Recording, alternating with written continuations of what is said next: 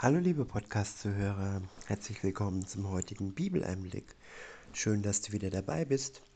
Heute habe ich einen Vers aus dem zweiten Korintherbrief, aus dem neunten Kapitel.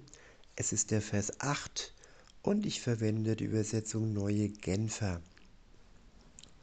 Dort heißt es, er hat die Macht, euch mit all seiner Gnade zu überschütten damit ihr in jeder Hinsicht und zu jeder Zeit alles habt, was ihr zum Leben braucht, und damit ihr sogar noch auf die verschiedenste Weise Gutes tun könnt. Ich wiederhole, er hat die Macht, euch mit all seiner Gnade zu überschütten, damit ihr in jeder Hinsicht und zu jeder Zeit alles habt, was ihr zum Leben braucht. Und damit ihr sogar und damit ihr sogar noch auf die verschiedenste Weise Gutes tun könnt.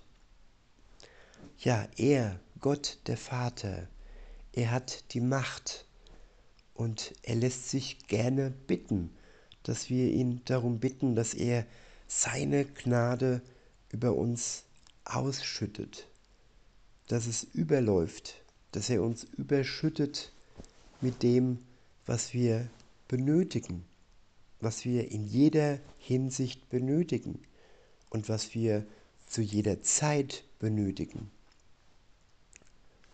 Alles, was wir zum Leben brauchen. Und ja, nicht nur für uns, sondern darüber hinaus für alle um uns herum, für die Mitchristen oder für die, die Jesus noch nicht kennengelernt haben. Wir sind nicht nur für uns und für Gott alleine da, sondern auch für die anderen. Und wir werden überschüttet mit Gnade von Gott, damit wir für andere da sein können in verschiedenste Art und Weisen. Das kann finanziell sein, das kann aber auch Zeit sein, ein Ohr sein, das zuhört, ein Herz, das sich einfühlt, je nachdem, ja, wie uns Gott unterschiedlich mit seiner Gnade überschüttet.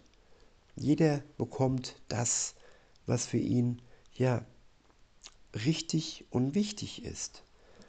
Und wenn wir uns ausrichten nach Gott, wenn wir fragen, was denn dran ist für uns, was er für uns bereithält, und wenn wir unser Herz öffnen für das, was uns Gott schenkt, nicht unseren Erwartungen entsprechend, Macht, Geld, Partnerschaft, nein, das kann auch mal sein, dass wir Leid erdulden dürfen.